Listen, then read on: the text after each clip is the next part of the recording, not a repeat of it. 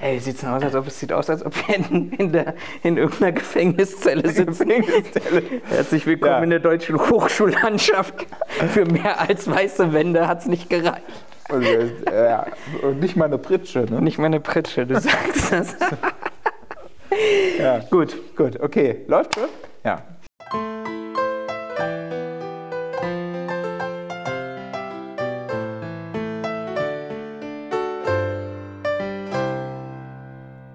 Sicherheitsphilosophen mit Florian und Raphael. Herzlich willkommen bei den Sicherheitsphilosophen. Herzlich willkommen. Wir haben heute einen Rollentausch, von daher tue ich gar nicht viel. Ich lehne mich zurück und versuche hier clever heute Fragen zu beantworten. Und ich hoffe, ich stelle die richtigen, interessanten Fragen. Ja, wir haben unsere Lehrer schon gesagt, es gibt keine dummen Fragen, Genau. nur dumme Antworten.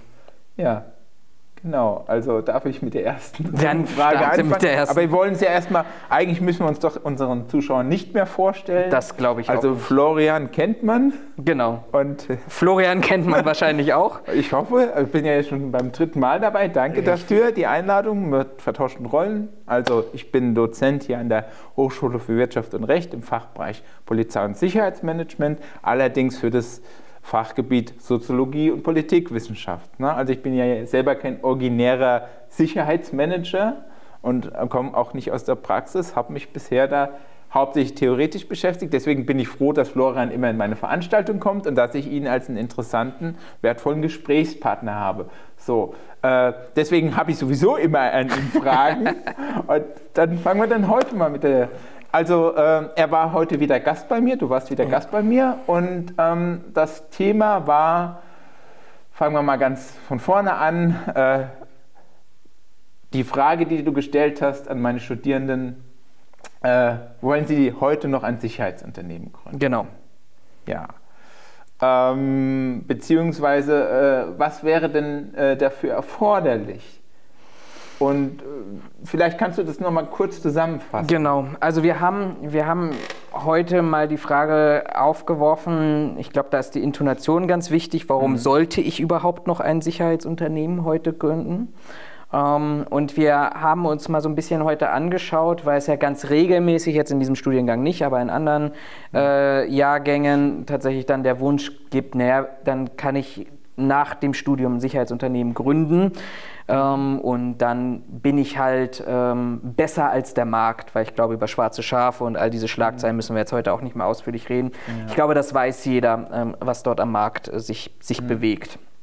Und ich habe das einfach mal aufgegriffen, auch so ein bisschen als Kompromiss von deiner Bitte, was das Thema heute sein sollte, weil ich mir einfach denke, wir haben ziemlich harte Fakten, die eigentlich dagegen sprechen. Nämlich auf der einen Seite, wir haben 5.500 Sicherheitsunternehmen, die sich heute am Markt bewegen. Wir haben rund 10.000 offene Stellen, Stand Oktober 2022. Wir haben 25 Unternehmen in Deutschland, die 50 Prozent des Gesamtumsatzes machen. Und dann, wie ich vor ein paar Wochen von Kai Diliomini lernen durfte, einen roten Ozean, in dem wir uns bewegen, nämlich dort, wo die Haie sich eigentlich bewegen. Also das heißt, wir haben einen sehr, sehr hart umkämpften Markt, wo ich als Neuer dann plötzlich dastehen sollte und sagen sollte, okay, wie komme ich daran, um ein Stückchen, ein kleines Stückchen vom Kuchen zu, zu abzubekommen. Und was ich heute gemacht habe und was ich hoffe, was auch dann als Botschaft rüberkam, war zu sagen, okay, wenn ich wenn ich mich wirklich mal hinstelle und sage, was bedeutet das denn eigentlich, anders zu sein in der Sicherheitsbranche, dann kann ich relativ früh zu dem Punkt kommen, ich möchte bessere Ausrüstung, bessere Ausstattung, mehr Schulungen haben und komme dann zwangsläufig irgendwann an den Punkt, dass mich das Geld kostet. Und Geld kosten heißt am Ende des Tages, entweder zahle ich es aus eigener Tasche oder ich muss es dem Kunden überhelfen. Und deshalb haben wir heute auch ein bisschen kalkuliert und uns das mal angeschaut und haben eigentlich gesagt, wenn ich, und das war die These heute, wenn ich es anders machen möchte und es legal machen möchte, dann werde ich am Markt versagen und muss dann irgendwann Punkte finden, wo ich ähm, letztendlich dann sparen kann. Was ja, auch wenn du es gerade ausgeschlossen hast, irgendwie nur bedeuten kann, dass man derzeit entweder, also nur erfolgreich sein kann, wenn man sowieso schon drin ist, ne? also wenn man so seine Claims abgesteckt hat, wenn man ganz groß ist und irgendwie aus welchen Gründen auch immer plötzlich in den Markt einsteigen möchte. Ja, aber dann müsste man sozusagen in der Lage sein, den Großen da äh, den, den, das Becken, das Haifischbecken streitig zu machen, aber eher unwahrscheinlich. Mhm. Wir reden ja auch eher hier über na, äh, Einzelunternehmen, Kleinunternehmen, die jetzt da reinsteigen wollen. Ähm, dass die äh, gar keine Chance haben, wenn sie nicht eben illegal vorgehen. Das klingt jetzt sehr pauschal, aber ich glaube schon, wir, wir erleben ja jetzt gerade, oder ich beobachte jetzt gerade vor allem in Süddeutschland, aber auch im ostdeutschen Raum, so einen Trend, dass jetzt viele Verträge mit Flüchtlingsunterkünften auslaufen. Mhm. Und plötzlich stehen die Dienstleister, die wir vor vier Jahren, vor fünf Jahren, je nachdem wie die Option war, noch gar nicht auf dem Schirm hatten, mhm. stehen plötzlich auf dem Markt und werden nicht mehr genommen. Warum? Ja. Weil sie damals mit einem Preiskampf reingegangen sind ja. und den Preis unterboten haben. Ja. Und ähm, viele, viele stehen jetzt plötzlich da und sagen, ich habe die letzten vier Jahre vielleicht auch wirklich gut gelebt. Mhm. Ne? Mhm. Ähm, aber jetzt zählt plötzlich der Preis nicht mehr. Und das ist auch eine Tendenz, die ich beim Kunden beobachte, dass mhm. der Kunde, nicht alle, bei weitem nee. nicht alle und auch sicherlich nicht die Mehrheit, mhm. aber immer mehr Kunden auf Qualität setzen. Und Qualität bedeutet heute, dass der Preis nicht mehr ausschlaggebend ist. Und dann komme ich ganz automatisch in eine, eine, eine Spirale hinein. Wenn ich über Preis war, dann habe ich vielleicht in der Vergangenheit, um es mal mhm. nett auszudrücken, auf Qualität verzichtet. Und ich kann mir heute nicht plötzlich Qualität einkaufen, weil wir haben einen Arbeitnehmermarkt. Ja, ja. Ähm, das heißt, am Markt sind die Leute, die Qualität abliefern können, und jetzt definieren wir Qualität mal in Anführungsstrichen nur mhm. als Ausbildung, ja. die sind gar nicht vorhanden. Das heißt, ich kann heute als Unternehmen, das in den letzten Jahren, vielleicht auch im letzten Jahrzehnt mhm. auf Preis gesetzt hat, heute nur noch schwer mithalten oder mein, mein Stück vom Kuchen wird immer, immer kleiner. Zwei Fragen dazu. Erstens, warum so haben Kunden, wie du sagst, da äh, ihre Orientierung ein bisschen geändert? Moment, mhm. bevor, äh, das wäre die erste Frage und im Kontext damit, äh, wäre das jetzt nicht irgendwie äh, ein Argument dafür zu sagen, okay, wenn ich jetzt als neues Unternehmen sage, ich will jetzt Qualität anbieten, dass das funktionieren kann? Ähm, ich starte mal mit der ersten Frage.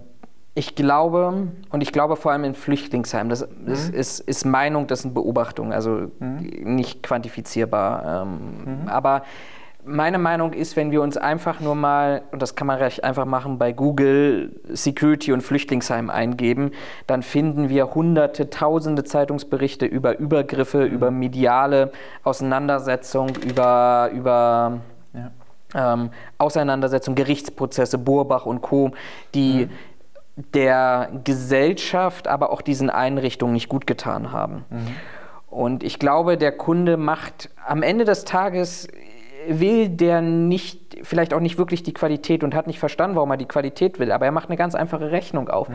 Er sagt mich, ich kaufe billig ein, habe aber dann durch Prozesse, durch PR-Kampagnen, um diesem ganzen ja. billigen Einkauf entgegenzuwirken, zusätzliche Kosten, rechnet A plus mhm. B zusammen und hat jetzt die Hoffnung, dass ähm, A plus B ja. etwas weniger ergibt als der Preis, den mhm. der äh, ein bisschen mehr ergibt als der Preis, den der Sicherheitsdienst ja. aufruft. Ich mhm. glaube, es ist kein, kein Qualitätsverständnis im klassischen Sinne, sondern es ist einfach eine Kosten-Nutzen-Rechnung also an Grunde dieser Stelle. Die, die äh, negativen Folgenkosten, die da genau äh, zu erwarten sind, die werden einfach äh, jetzt da äh, berücksichtigt und äh, versucht die von vornherein. Ja. ja. Und ich glaube, dann, ja? was, was glaube ich auch noch mit reinspielt, da haben wir uns ja kennengelernt ja. mit den, mit den äh, Flüchtlingsräten in der Diskussion. Ja. Ich glaube, da war sehr, sehr viel Hoffnung auch darauf, auf Sicherheitsdienstleistungsgesetz, Sicherheitsgewerbegesetz ja. oder ähnliches, mhm. ähm, die, äh, wo wirklich, wo wir ja auch in ja. den Diskussionen miterlebt haben, hey, da muss sich was entwickeln, da muss sich was drehen und wir haben, glaube ich, mh. auch jetzt mit der sehr intransparenten, aus meiner Sicht sehr intransparenten Entwicklung der Gesetzgebung, mhm. ähm, glaube ich, auch eine gewisse Enttäuschung in diesem Bereich, ohne da zu tief ja, drinstecken zu wollen und dann kommt man irgendwann an den Punkt und sage, okay, wenn der Gesetzgeber etwas nicht ändern kann oder will, ja. dann muss ich es machen. Weil wir dürfen ja nicht vergessen, wir leben da ja nochmal in einen mhm. sensibleren Bereich, wo es um Schutz von Dritten geht. Mhm. Also nicht ich selber als Unternehmen oder als Betreiber geschützt werde, in kleinen mhm. Teilen auch, aber im Wesentlichen geht es ja um den Schutz der Dritten. Und auch wenn wir viel meckern darüber, dass sich auch nach Recherchen und Zeitungsartikeln zu auch mhm. kriminellen Clans in Flüchtlingsunterkünften nicht viel tut, weil wir immer die Erwartung haben, ich schnipse mal mit den Fingern und dann mhm. passiert was. Aber ich glaube, die hinterlassen trotzdem ihre Spuren und man will nicht ja. permanent damit konfrontiert sein. Das denke ich auch. Ähm, die zweite Frage? Ja.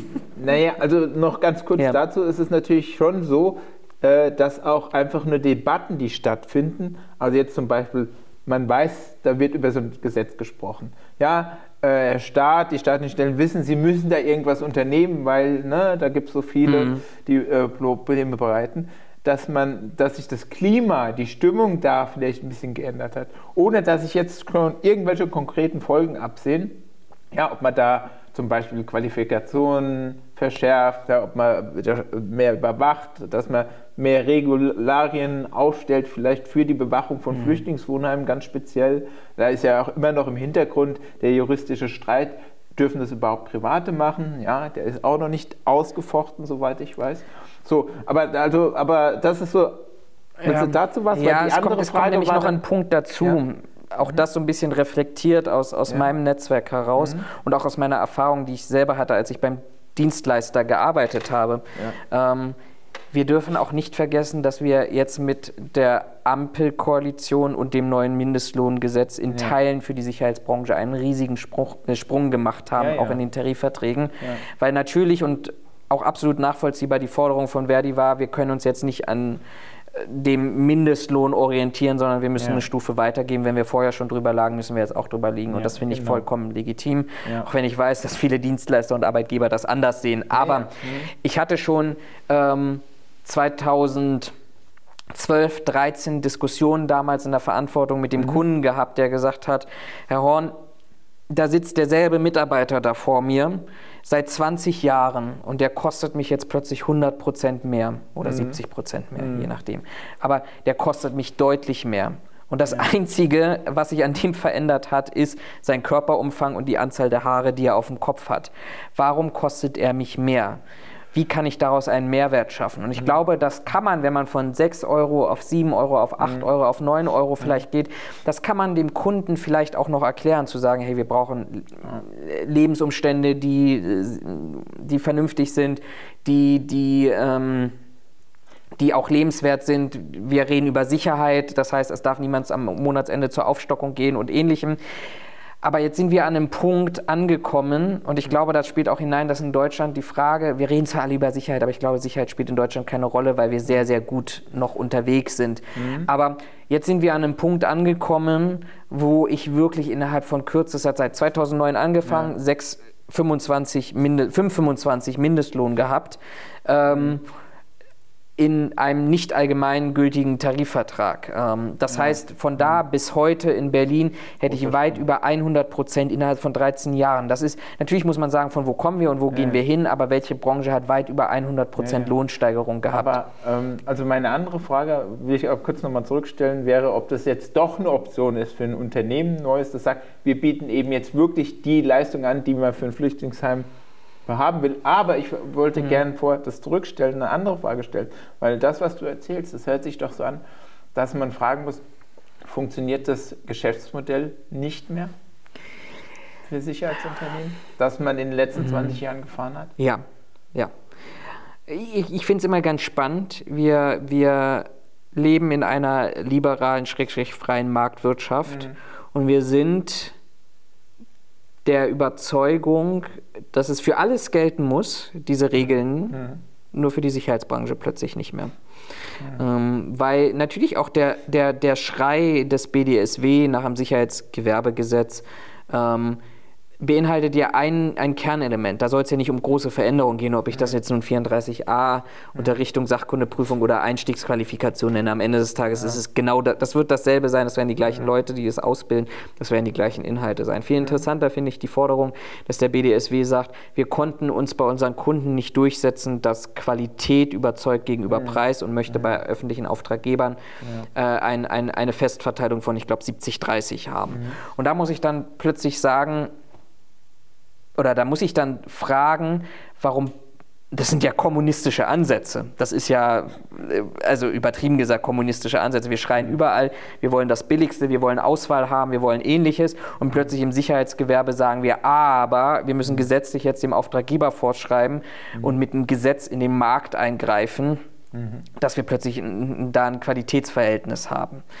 Ähm, und das finde ich schon dahingehend spannend, weil offensichtlich alle wirtschaftlichen Gesetze da überhaupt nicht greifen in dieser Branche. Oder wir der Meinung sind, und das sind ja wieder der nächste Punkt, der zurückkommt, der Markt hat eigentlich gesprochen. Nämlich, dass der Markt sagt, ich will den billigsten haben. Mich interessiert keine mhm. Qualifikation. Mhm. Mich interessiert ähm, keine, keine Qualität. Und wir haben ja heute mal versucht, und wir wissen ja, wie mhm. schwierig das ist, wir haben es heute mit den äh, Studenten mal versucht, Qualitätsmerkmale zu definieren im Rahmen einer Ausschreibung oder Ausschreibungsvorbereitung. Und das wird relativ schwammig äh, und relativ recht schnell recht oberflächlich. Also von daher ähm, ist die Frage, funktioniert das Geschäftsmodell? Ich glaube, das Geschäftsmodell funktioniert weiterhin, aber wir trauen uns nicht selber das zu verändern. Wenn BMW entscheidet, ab mhm. morgen kostet jedes Auto mindestens 50.000 Euro, dann hat BMW das entschieden. Mhm. So, und dann kann man davon ausgehen, dass sie mit VW Kunden und Audi und so. Werden. Und die meisten Kunden würden das ja. mitmachen. Und ich glaube, ähm, ich hoffe, ich habe mich jetzt nicht verhaspelt in meinen Gedankengängen und dass die nachvollziehbar sind. Aber wir sagen ja dem Kunden, du Kunde, du willst ja immer nur billig haben, also kriegst du von uns nur billig. Wenn ja, wir aber sagen würden, pass ja. mal auf, Kunde, du willst billig haben, ja, dann geh zu dem Billigen, bei uns kriegst du nur ja, teuer oder nur Qualität. Wir machen alle dieses Spiel mit, weil wir alle billig billig haben wollen. Mhm. Und von daher funktioniert das Marktmodell. Nur an einigen Punkten, wie beispielsweise in mhm. Flüchtlingsunterkünften, sagt der Kunde, er möchte jetzt was anderes und das führt genau zu ja der Bereinigung, die, die vielleicht auch notwendig ist. Ja, und, äh, und das hängt natürlich von bestimmten Notwendigkeiten und äh, Bedarfen ab, die jetzt der Kunde jetzt in dem Sinne auch jetzt die öffentliche Hand dann definiert, selber definiert nach eigenem Bedarf, nach eigenen hm. ja, An Anforderungen. So, ne? Also das ist ja dann zum Beispiel auch Ergebnis von politischen oder öffentlichen Diskussionen. Ja, ähm, wie bringt man die Leute unter, unter welchen ne, Bedingungen und äh, wie lange und wie geht man mit ihnen um. Äh, und das hat dann eben die Auswirkungen darauf. Ja. Und dann wird immer, das ist, ich meine, das ist eigentlich banal, wenn du einen öffentlichen Auftraggeber hast, der vielleicht jetzt auch nach dem billigsten Preis, weil das ist auch eine, das ist aber auch eine politische Vorgabe, das ist ja jetzt die politische Vorgabe, sich ne, an Marktpreisen zu orientieren, ja, ähm, kann man ja auch in, wieder ändern. Könnte ja, ne? also nicht, dass es passiert oder das ist jetzt mhm. keine Aufforderung, sondern ähm, das äh, steht ja eigentlich auch immer zur Debatte. So, und jetzt äh, vielleicht zu der anderen Frage zurück. Würdest du jetzt oder könntest du dir ein Szenario vorstellen, ähm, wo äh, du äh, einem Unternehmen, einem neuen Unternehmen, ja, oder eins, das gerade sich in der Gründung befindet, etwas empfehlen kannst, was es denn tun sollte, um auf dem Markt erfolgreich zu sein in der jetzigen Situation? Nee. Es ist relativ Also einfach. nicht mal ganz hypothetisch, ja? Nicht mal.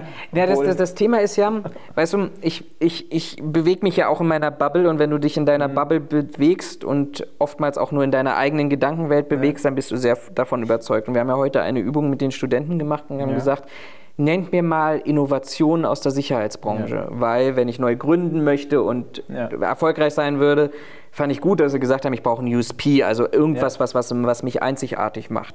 Und wir haben wir festgestellt, haben wir haben keinen gefunden. Also für, für all diejenigen, die das hören, bitte in die Kommentare schreiben, aber selbst wenn so Antworten kamen wie integrierte Sicherheitslösung oder ähnliches, dann war die nächste Frage, wären die äh, Einbruchmeldeanlagen werden die Bewegungsmelder, die Brandmeldeanlagen dann von dem Unternehmen, das dieses mhm. Modell anbietet, selbst produziert? Nee, wird eingekauft. Also kein USP im klassischen Sinne einer mhm. Innovation, das dieses Unternehmen bringt. Und gleichzeitig auch natürlich begrenzt skalierbar, weil ich kann das auch machen. Als Berater sagen, ich habe fünf Firmen an der Hand und verkaufe dir gleichzeitig nach meiner Beratung auch die Produkte. Also wir, wir sind, nun diesen Gedanken ganz kurz nochmal zu Ende zu führen, wir, wir sind an, echt an einem Punkt, wo wir ähm, sicherlich auch mal überlegen können, wie Digitalisierung bei uns ausschaut oder mhm. ähnliches. Aber ich komme, so böse wie das klingt und so wie traurig das eigentlich auch ist, ich komme immer mehr an diesen Punkt, mhm. wir sind Personaldienstleister. Ja. Unsere, unsere Qualität ja. ist nicht ähm, hier dem Kunden einen Mehrwert zu schaffen, sondern dem Kunden schnell Personal zu liefern. Mhm. Und das kann man auch relativ, glaube ich, einfach belegen ähm, durch die Corona-Pandemie mit dem Einzelhandel, ja. da hätte jeder davor stehen können. Da hätte eine Reinigungsbude, eine Handwerkerbude oder ähnliches vor, davor stehen können. Ähm, die sagt, Maske aufsetzen und äh, der Einkaufswagen wird desinfiziert. Warum haben wir es gemacht? Weil wir billig sind mhm. und zweitens, weil ich wirklich zu einem Unternehmen gehen kann und sagen kann, pass auf, ich brauche jetzt für meine Kette in diesem Ort, in diesem Stadt, in diesem Bezirk, mhm. ich brauche jetzt 20 Mann Montag bis Freitag und das klingt jetzt übertrieben, aber letztendlich können wir alle irgendwo, auch wenn wir über Personalmangel oder sonst was reden, vor allem in solchen Pandemiezeiten die Schublade aufmachen und holen 20 Mann hin, die wenig anspruchsvoll sind, die, mhm. die, dann ziehe ich denen noch eine Regenjacke über, aber dem sage ich dann, pass auf, da ist dein Kreuz, da stehst du jetzt die nächsten ja. zehn Stunden. Und der Mitarbeiter sagt, ja, da stehe ich jetzt die nächsten zehn Stunden und das ist mein Auftrag und funktioniert wie ein Roboter. Das, das soll nicht abfällig klingen. Das, das, man vergisst in der ganzen Kritik ganz oft, dass wir sehr, sehr viele, sehr gute auch Sicherheitskräfte haben. Aber wir sind eine Branche, wo wir den Mitarbeiter wirklich sagen können, da ist dein Kreuz und da stehst du zehn Stunden. Mhm. Und wenn der umkippt, dann stellen wir da den nächsten hin, weil mhm. es, es da ist, auch wenn wir viel meckern, aber wir haben, glaube ich, vor allem in solchen Zeiten das, das Personal auch vorhanden. Also sprich, Innovationen finden da nicht statt? Die kommen, wenn, von woanders? Die kommen und, von woanders. Deren bedient man sich vielleicht, äh, das können die größeren Unternehmen machen, ne, wo sie ihre integrierten Dienstleistungen vielleicht anbieten können. Ähm, und ansonsten ändert sich nichts. Ja? Nein, also nein. Es ist, ja. Guck mal, das ist, ja. das ist doch auch der Punkt. Wenn ich, wenn ich Sicherheitsdienst google, dann lese ich immer, immer zwei Worte und zu 99,9 Prozent. Wir mhm. sind professionell und wir erstellen für unseren Kunden Sicherheitskonzept. Das sind diese zwei mhm. Worte, die ich überall finde. Ja dann fängst du schon mal an, was ist ein professioneller Sicherheitsdienst? Haben wir heute auch die Übung ja. gemacht und dann kam, ja, die halten sich dann an Recht und Gesetz und dann mhm. sage ich, ja, es ist aber nicht eine Mindestvoraussetzung, die man eigentlich haben sollte. Also ja, ja. es fällt uns doch heute schon schwer mhm. zu sagen, was macht Sicherheitsunternehmen A, mhm. kann, oder wie kann Sicherheitsunternehmen A sich abgrenzen von Sicherheitsunternehmen B und von Sicherheitsunternehmen C? Wenn alle ja. das Gleiche draufschreiben, wenn ja. alle sagen, wir sind professionell, wir sind super und mhm. von uns bekommen sie Konzepte. Ja, weil das, jeder muss es tun, um überhaupt irgendwie wahrgenommen zu werden auf dem Markt. Ne? Ja, das ist. Und aber ist es nicht so, also äh, ich bin ja schon immer äh, eigentlich der Überzeugung, dass äh, das äh, ist in der DNA des ganzen Sicherheitsmarktes und das ist auch so gewollt. Also seitens sozusagen, seitdem äh, Sicherheitsdienstleistungen liberalisiert worden sind, ist das, also seitens nicht der seitens der Unternehmen natürlich mhm. oder äh, des Lobbyverbandes, sondern äh, seitens der politischen Entscheider, ja, ja, wenn man wenn die EU-Dienstleistungsrichtlinie anschaust, überhaupt ja, den Ausbau des Dienstleistungsmarktes, ja, da ist eben dieses Sicherheitsgewerbe nie drüber hinaus. Ne, als äh, ein Anbieter einfacher Sicherheitsdienst, mhm. einfacher Dienstleistung, persönlich, personeller Dienstleistung. Und ähm, das, äh, da ist ein Mechanismus drin, äh, wo sich die Firmen eigentlich nur gegenseitig runterkonkurrieren. Ja, also da sind wir wieder bei, diese, bei dieser Thematik. Ne? Ja. Marktwirtschaft. Jetzt, jetzt bin ich kein BWLer und kein VWLer, ist recht nicht. Aber weißt du, ich, ich kann es ich kann's ja auch nur von meiner, von meiner Wahrnehmung. Mhm. Wenn Buttermarke A zulegt, ein Preis teurer wird, mhm. dann weißt du, wenn du bei Kaufland stehst, B wird auch teurer, C wird auch teurer. Ja. Du hast bestimmte Marktmechanismen, wo du sagst, wenn Unternehmen A das macht, macht das Unternehmen B und Unternehmen C mhm. auch. Interessanterweise bist du bei uns im, im Sicherheitsunternehmen oder in der Sicherheitsbranche so, dass man sich trotz einer unglaublich schwierigen, glaube ich, auch wirtschaftlichen Situation, außer die Top 25 mal abgesehen, mhm. aber dass ich trotzdem anfange, mich zu unterbieten. Mhm. Das ja. ist, glaube ich, von einem alten Verständnis noch, dass der Preis zählt. Mhm. Und das ist auch noch von der Art und Weise, dass, glaube ich, wir in, in Deutschland einfach gut leben. Mhm. Was, was ist Sicherheit? Ne? Also brauchen ja. wir Sicherheit? In welchem Umfang brauchen wir Sicherheit? Und wenn ich mir wirklich mal die, die, das, das Tortenmodell vom BDSW anschaue, mhm. Dann würde ich ganz ehrlich sagen, ganz ehrlich, ob da jetzt am Empfang in einem öffentlichen Gebäude ein Sicherheitsmitarbeiter, ein mhm. Eigenangestellter, ein Servicemitarbeiter oder ähnliches mhm. steht, das macht, also wo ist der Mehrwert, da eine Sicherheitsbranche, einen Sicherheitsdienstleister ja, ja. zu beauftragen? Mhm. Dass der im Zweifelsfall ja, weiß ich nicht. Im Zweifelsfall dann, ja, was denn? Ne? Also, der wird den Täter, der da reinrennt und Randale macht, wird er nicht überwältigen. So, nee. er ist präsent, er ist da, er ist als, ja. als, als, als Mensch vorhanden. Ähm, und ich glaube, was nochmal hinzuspielt, das ist mir diese Woche auch nochmal ganz deutlich geworden, als ich am Montag einen Vortrag vorbereitet habe. Wir reden ja immer darüber, dass wir das älteste Gewerbe sind oder streiten uns zusammen mit dem leichten Gewerbe darüber, wer zuerst so. war und ähm, Erich Kupferschmidt mit seinen beiden Büchern, der sagt ja dann, ne, wenn ich mhm. dann äh, die, die, die, die, die Stadtmauern von Babylon bewacht habe, dann war das schon irgendwie eine Form mhm. äh, der, der Sicherheitsdienstleistung, sei es aber drum. Aber wir sind ein sehr, sehr altes Gewerbe. Ich glaube, darauf können wir uns, können mhm. wir uns darauf einigen. Wenn wir uns aber anschauen, wann wir die ersten Marker gesetzt haben für Mindestvoraussetzungen in diesem Gewerbe, mhm.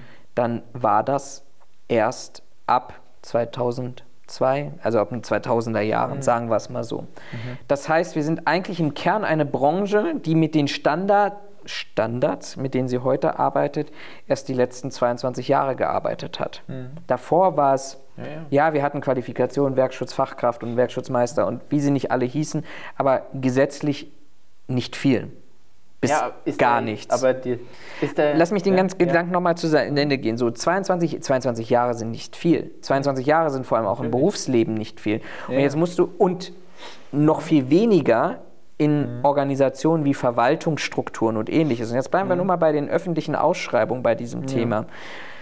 Ich kann mir gut vorstellen, These, ich kann mir sehr gut vorstellen, dass da Menschen drin sitzen, die seit 20, 25, 30, 40 Jahren dort Ausschreibungen bearbeiten, weil sie als Mitarbeiter des öffentlichen Dienstes, vielleicht auch in Teilen verbeamtet, schon immer auf dieser Position dort mhm. saßen. Mhm.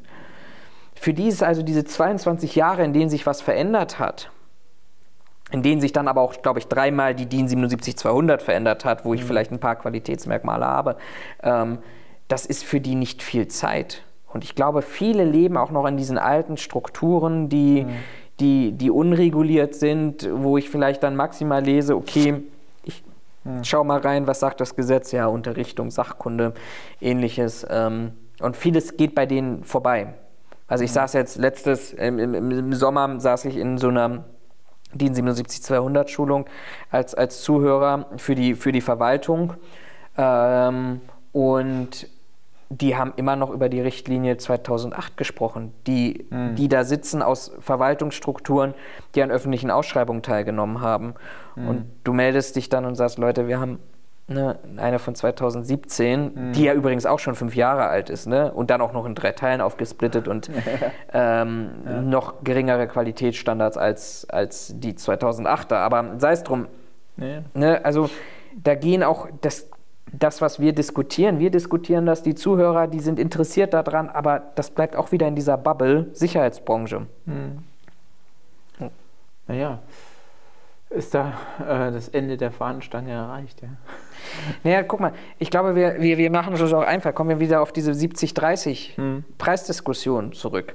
Ähm, interessanterweise sagt man, man braucht dieses Verhältnis. Hm. Man könnte ja auch sagen, als, als äh, Verband, hier geht irgendwie das Licht an und das Licht aus, Einsparmaßnahmen. Mhm. Äh, man könnte ja auch als Verband sagen, ähm, pass auf, wir, wir gucken uns nicht diesen einen Punkt raus, sondern wir sagen, wir machen, äh, wir machen die Einstiegsvoraussetzung, ein Unternehmen mhm. zu gründen oder mhm. ein, ein, eine Dienstleistung anzubieten, höher. Indem ja, wir sagen, ja. Meisterqualifikation, wer an öffentlichen Ausschreibungen teilnimmt, Mindestqualifikation, weiß ich nicht, ich, ich ja, bin jetzt mal GSSK und sonst irgendwas. Mhm.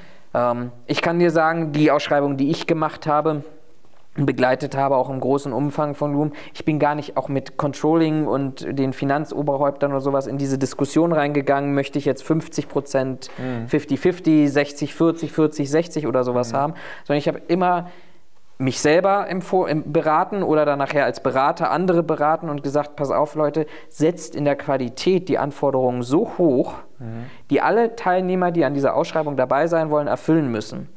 Und dann ja. sage ich, dann soll Finanzen ihr Glück haben und sagen, ja, nur 40% Qualität, 60% Preis, ist mir auch mhm. völlig, vor, weil die Hürde so hoch ist, dass da nur wenige Unternehmen drüber steigen können. Ja, ja. Und wenn dann nachher dort Preise angeboten werden, die halt, wo man sich dann anfängt zu unterbieten, dann habe ich noch das gesetzliche, den gesetzlichen Mechanismus da drin zu sagen, dass ich den Preisvergleich mache, den mhm. niedrigsten zum mittleren oder zum höchsten und mir dann anschaue, wie weit die voneinander entfernt liegen. Aber dann ist es mir eigentlich egal, welche Quote zählt, weil meine Qualitätsanforderungen erfüllt sind. Mhm. Aber man macht es sich in vielen Punkten sehr, sehr einfach. Mhm. Tja, das hört sich aber auch so an, als gibt es da eigentlich keinen Bedarf von keiner Seite, dass sich da was ändert. Jetzt könnte man wieder sagen, der Markt müsste das machen. Ich Aber der Markt ist ja nie, das ist ja äh, nebenbei immer eine Illusion, dass der, dass es überhaupt einen Markt gibt, der völlig frei ist von äh, äußeren ja. Regulierungen. Die hast du in der, in der Realität immer. Ja, also es ist auch natürlich eine, ja. weil es eben auch eine politische Entscheidung ist, sich da mal rauszuhalten, mal sozusagen den Markt machen zu lassen. Ja, ja ähm, ich glaube, ich glaube, wir, wir, wir müssen einfach mal wieder zu ganz regulären Punkten wieder zurück, in, in, Form auch von Marktmechanismen.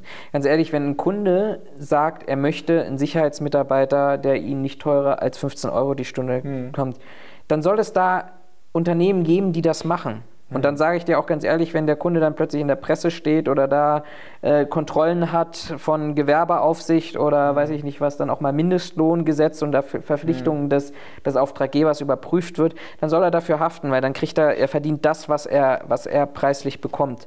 Mhm. Was, ich, was glaube ich, die Lösung dieser ganzen Diskussion ist, dass wir den Kunden darin stärken und ihm sagen, er hat Auswahl. Er hat mhm. Auswahlmöglichkeiten in den unterschiedlichen Bereichen, dass es eben nicht nur ist, das Ende der Fahnenstange ist die Sachkundeprüfung oder die Unterrichtung nach 34a, mhm. sondern dass wir wirklich Werbung machen dafür, dass, dass es auch andere Möglichkeiten gibt und diese anderen Möglichkeiten ähm, eben auch genutzt werden können. Und eben auch, und dann sind wir plötzlich in diesem konzeptionellen Bereich drin, dass wir eben sagen können, pass auf, lieber Kunde, du hast hier ein Museum, gerade wieder brandaktuell, nachdem in Bayern da dieser, dieser Goldschatz gestohlen wurde. Mhm. Letzte, letzte Nacht oder vorletzte Nacht ja. oder sowas.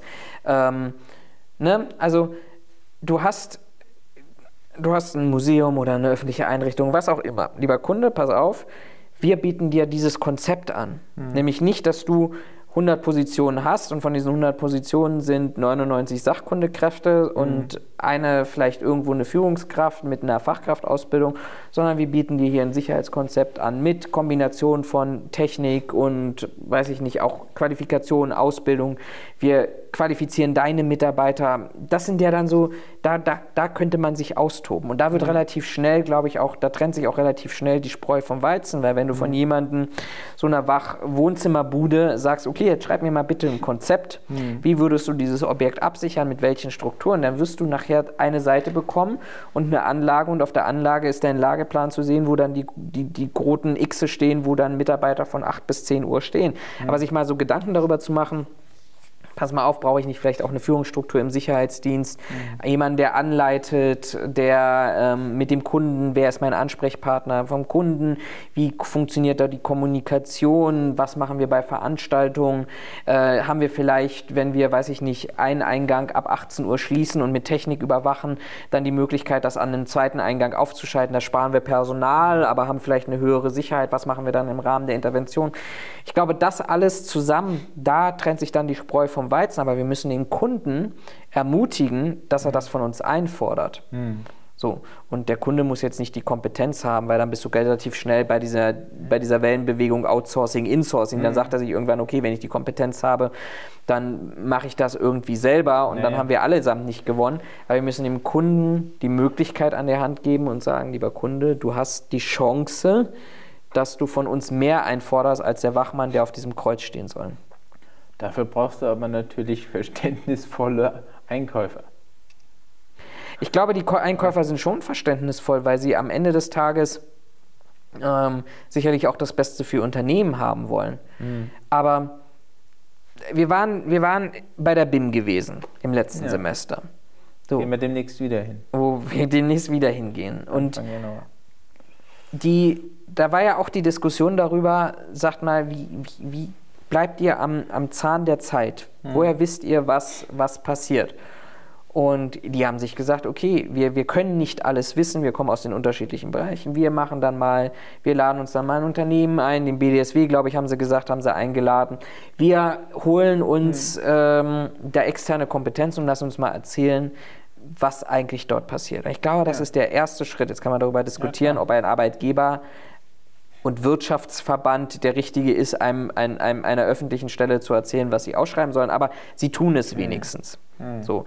Und ähm, bei den anderen Bereichen, schau dir heute an, liebe nette Studenten, aber auch da kann man dann wieder die Frage stellen, ey, das sind angehende Sicherheitsmanager, was wird denen auf den Weg gebracht, wie ich ausschreibe, wie ich kalkuliere, mhm. wie, ich, wie ich vielleicht erkenne, was ein, mhm. was ein vernünftiger Preis ist, was ich fordern kann. Und auch da kannst du dann wieder die Frage stellen, werden die hier an der Hochschule richtig qualifiziert oder in die richtige Richtung? Kriegen sie das richtige ja, Handwerkzeug ja, mit? Ne? Ja, weil das ist scheinbar, ich kenne mich da leider auch nicht aus, eben so, dass äh, die Leute, die dann in der öffentlichen Verwaltung äh, dafür zuständig sind, das sind eben nicht unsere hier studierenden Sicherheits, zukünftigen Sicherheitsmanager, sondern es sind Leute aus der Betriebswirtschaftslehre, ja, VWL, Verwaltung, Controlling, was weiß ich. Und die haben wiederum keine Ahnung von der Branche. Ja. ja. Das ist es ja. Und das kann man denen ja gar nicht mal zum Vorwurf machen, aber man muss denen man muss denen helfen, man muss denen erzählen. Mhm. Und ich meine, alle anderen tun das doch auch. Also äh, Lobbyismus ist ja das Unwort in, in unserer ja. Gesellschaft seit, seit, seit Jahren. Andere, mhm. andere machen Lobbyismus. Und jetzt nicht mhm. nur politischen und Lobbyismus. Ja. Und wir tun es halt nicht.